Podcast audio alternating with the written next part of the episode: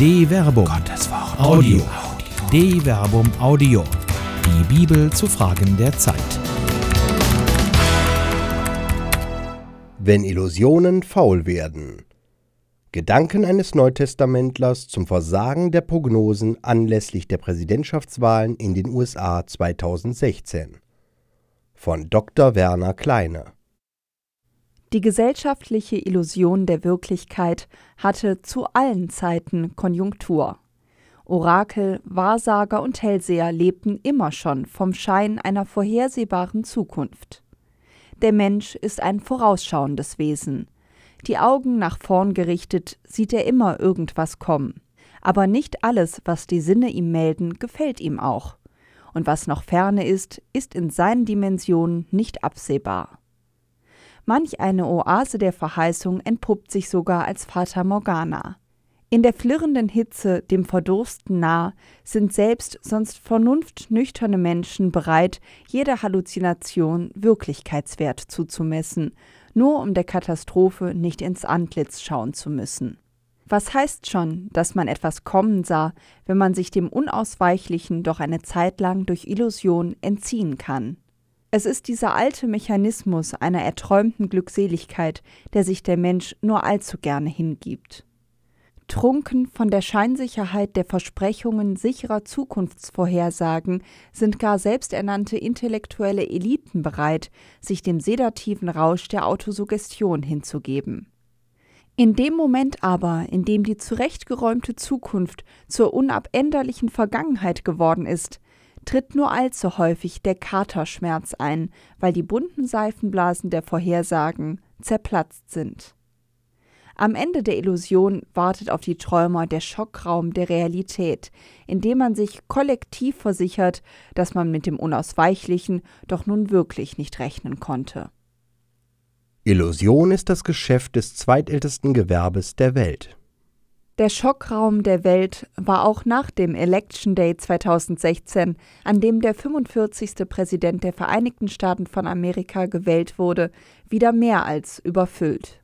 Die professionellen Wahlvorhersager hatten zu einem großen Teil einen Sieg Hillary Clintons vorhergesagt.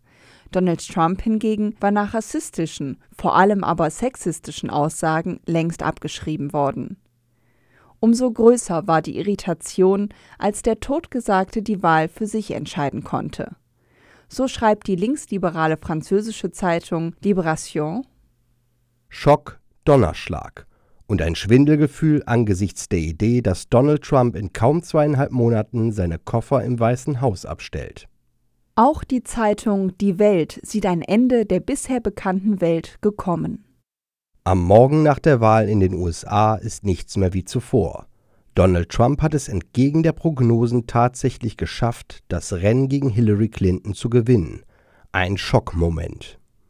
Einmal abgesehen von der Frage, ob sich die Welt nicht doch einfach weiterdrehen wird, offenbaren alleine diese beiden Zitate, die stellvertretend für viele andere stehen, ein naives Vertrauen in die Sicherheit von Prognosen, deren Fehleranfälligkeit sich wieder einmal in der US-amerikanischen Präsidentschaftswahl 2016 offenbart hat.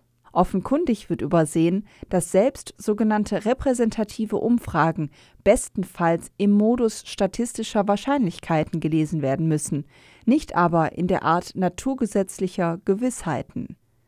Die professionellen Umfrager mögen Seriosität suggerieren, Tatsächlich aber stehen sie in der Tradition des zweitältesten Gewerbe der Welt, nämlich der Tierinnereienleser, Vogelflugbeobachter, Kartenlegerin, Wahrsagerin, Hellseher und sonstiger Orakel, in deren zwielichtigen und vieldeutigen Botschaften die Herrscherinnen und Herrscher schon zu allen Zeiten nur zu gern die eigene schöne Zukunft hineininterpretiert haben. Freilich ist der Flügelschlag der Vögel an sich von beständigerer Qualität als die Meinung eines Zeitgenossen der Gegenwart, die nicht selten eine Halbwertzeit eines Händedrucks überschreitet. Man meint eben das, was einem momentan gefällt. Das kann sich ja schnell ändern. Wo Meinungen sich aber so schnell ändern können, sinkt das Verfallsdatum von Meinungsumfragen drastisch. Hört, hört und seht. Das Geschäft mit der Vorhersage der Zukunft blüht immer noch. Es gibt mittlerweile keine relevante Wahl mehr, bei der nicht sofort nach Schluss der Wahllokale die erste Prognose veröffentlicht wird. Offenkundig ist das Volk nicht mehr in der Lage, eine Viertelstunde bis zur ersten tatsächlichen Hochrechnung zu warten. Dass dabei die Ergebnisse der verschiedenen professionellen Seher der Neuzeit mitunter erheblich voneinander abweichen, interessiert dabei kaum. Man sucht sich halt die Agentur heraus, deren Veröffentlichungen das behaupten, was man selbst gerne hören möchte. Der Mensch liebt die Illusion, und die Seher aller Zeiten wussten und wissen das. Schmeichelnde Suggestionen von Sicherheiten versprechen manchen kapitalen Fang. Ähnlich ist es bereits mit den frühen Verkündern der frohen Botschaft des vom Kreuzestod Auferstandenen gewesen. Bereits der Beginn der Verkündigung nach dem Pfingstereignis wird von Lukas in der Apostelgeschichte als äußerst erfolgreich dargestellt. 3000 Menschen sollen es gewesen sein, die sich taufen ließen. Vergleiche Apostelgeschichte, Kapitel 2, Vers 41. Es wundert daher nicht, dass die so rasch wachsende frühchristliche Gemeinschaft in Jerusalem Aufsehen erregt haben soll. Die von ihnen verkündete Botschaft der Auferstehung des Gekreuzigten war aber für fromme Juden geradezu skandalös, galt ihnen doch der Kreuzestod als Flucherweis. Die Auseinandersetzungen führten schließlich dazu, dass viele Anhänger Jesu Christi die Stadt verließen und ins Umland gingen. Dadurch wurde aber auch die Botschaft des vom Kreuzestod Auferstandenen weitergetragen. Und sie wurde in der Nachfolge des Verkündeten in Wort und Tat weitergetragen. Philippus aber kam in die Hauptstadt Samariens hinab und verkündigte dort Christus.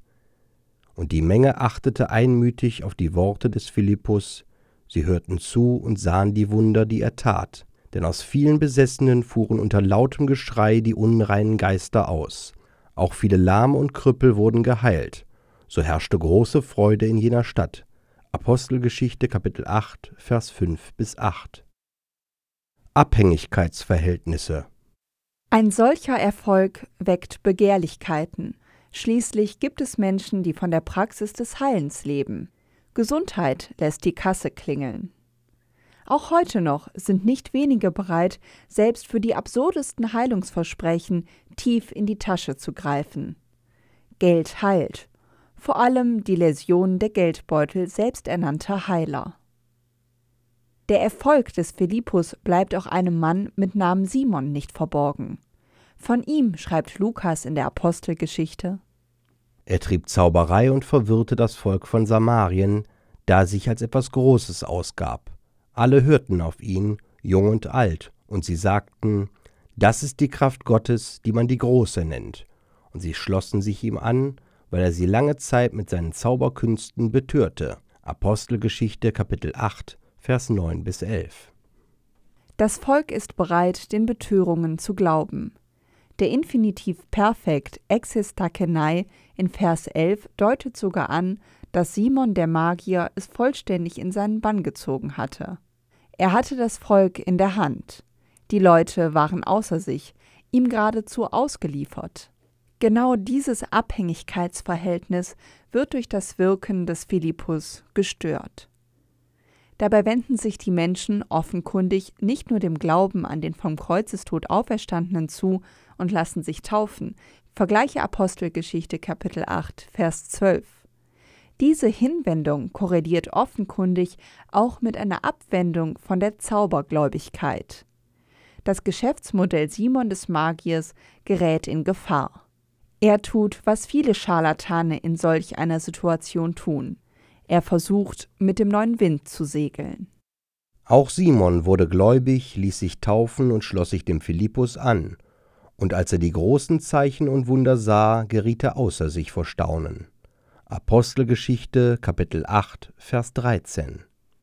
Der faule Zauber des Geldes.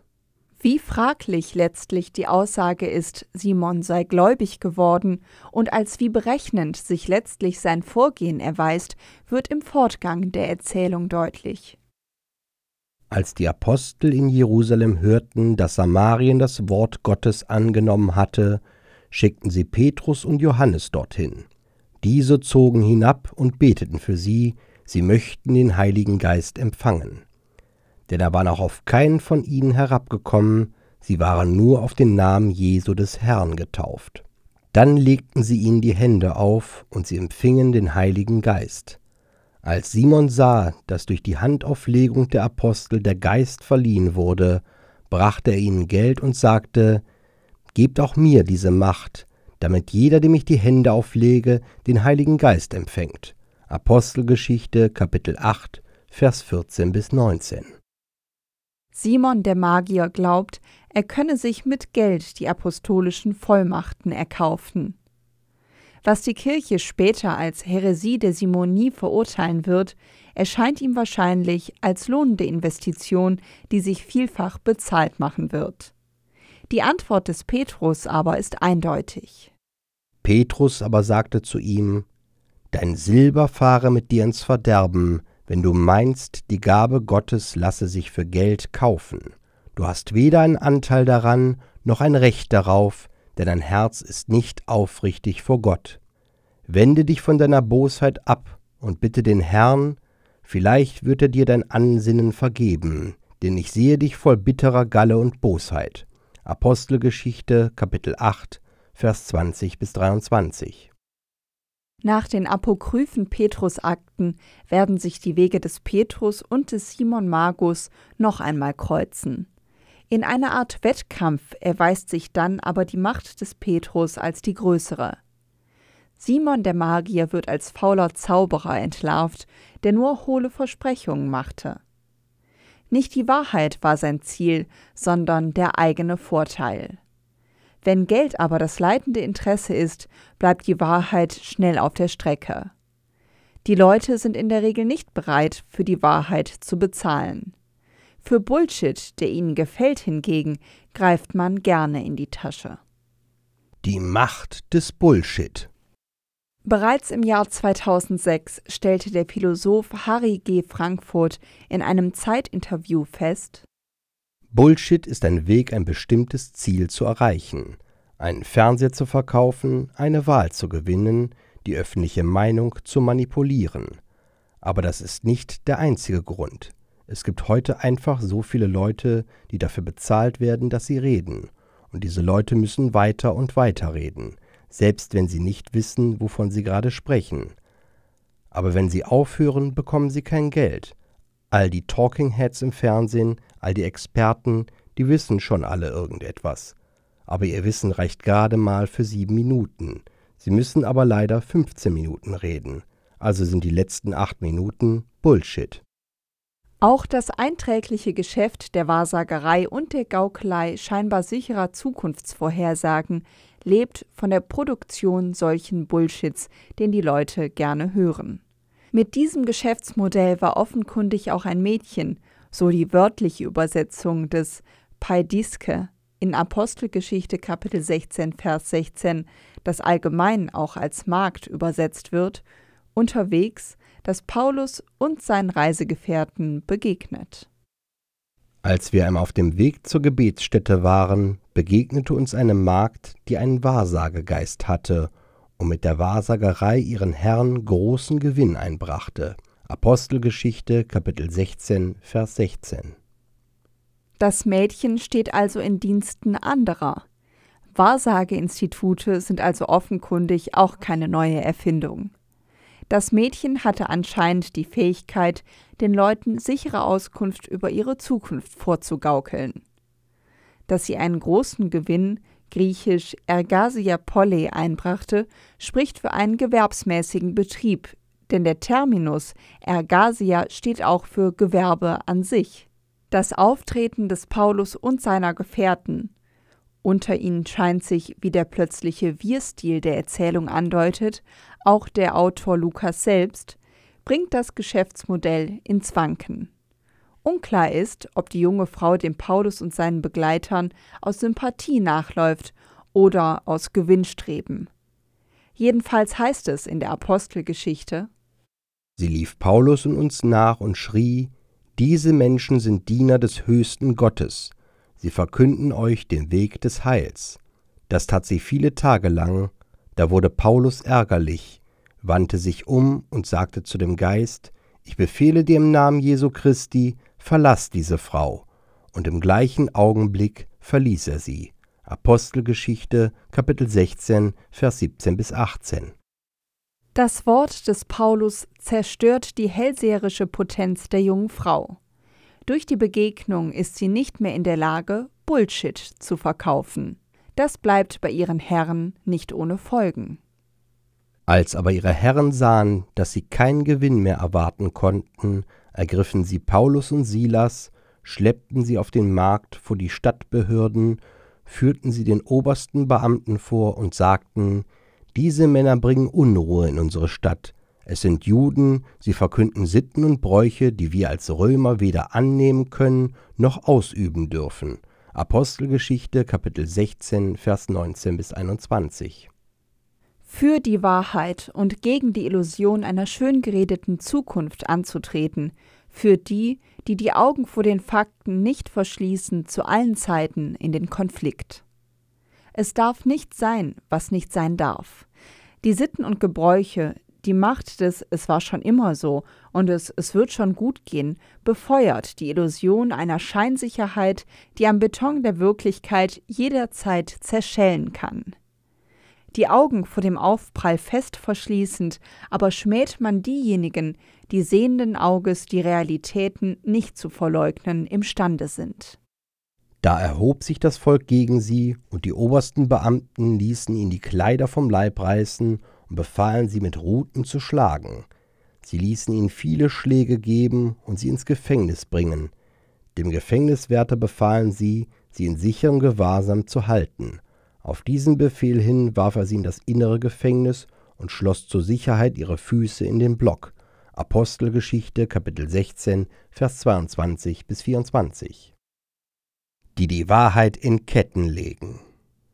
Die Wahrheit ist auch in der Gegenwart komplex. Man müsste lesen, denken, die Wahrheit erarbeiten. Man müsste sich mit den Menschen auseinandersetzen. Politik und Kirche müssten sich in die wirkliche Welt begeben, auf die Straßen und Plätze, in die Gossen und Lofts, um überhaupt wahrzunehmen, wie in Wahrheit gedacht, gefühlt und gelebt wird. Kirche und Politik müssten sich verweltlichen, anstatt sich elitär abzuschotten und denen zu glauben, die Seriosität vorgaukelnd eine heilvolle Zukunft vorhersagen. Die Wahrheit wird heute noch allzu gerne in Ketten gelegt, um das Gefühl einer Sicherheit zu bewahren, die durch ein Kreuz zerstört wird. Das Kreuz auf dem Wahlschein am Election Day 2016 ist ein Fanal. Wie schon beim Brexit und wahrscheinlich noch bei anderen Wahlen in der nächsten Zeit wird es hinterher heißen, es sei eine Protestwahl gewesen. Hat das wirklich niemand kommen sehen? Wachsamkeit wäre also ebenso gefragt wie Wahrhaftigkeit. Im Matthäusevangelium mahnt Jesus selbst, das vor Augen liegende auch wahrzunehmen. Lernt etwas aus dem Vergleich mit dem Feigenbaum. Sobald seine Zweige saftig werden und Blätter treiben, wisst ihr, dass der Sommer nahe ist. Genauso sollt ihr erkennen, wenn ihr das alles seht, dass das Ende vor der Tür steht. Matthäus Kapitel 24, Vers 32 bis 33. Der Feigenbaum ist der einzige Baum in Israel, der jahreszeitliche Veränderungen zeitigt. Das Austreiben der Blätter und die saftigen Zweige sind untrügliche Zeichen für den nahenden Sommer. Es ist Zeit zur Aussaat. Das vor Augen liegende hat Konsequenzen, und genauso sollen die Jüngerinnen und Jünger Jesu die Zeichen der Zeit deuten. Denn Endzeit ist irgendwie immer. Das Naheliegende zu erkennen und danach zu handeln würde etwa bedeuten, das Geld, das man den Orakeln der Gegenwart anträgt, in eine Bildung zu investieren, die die Menschen befähigt, wieder zu differenzieren. Es wäre Zeit, den Menschen klarzumachen, dass auch das einzelne eigene Kreuz ein machtvolles Instrument ist, mit dem man behutsam umgehen muss. Es ist Zeit, dass das permanente Gegen etwas sein in ein positives Für umgekehrt wird. Brexit und Election Day 2016 haben gezeigt, dass viele gegen das bisherige sind. Sie wollen die Veränderung. Aber eine Veränderung wohin? Das haben selbst die seriösesten Umfragen bisher nicht zutage gefördert. Eine Produktion der Medienwerkstatt des katholischen Bildungswerks Wuppertal Solingen-Remscheid. Autor Dr. Werner Kleine. Sprecher Jana Turek und Marvin Dillmann.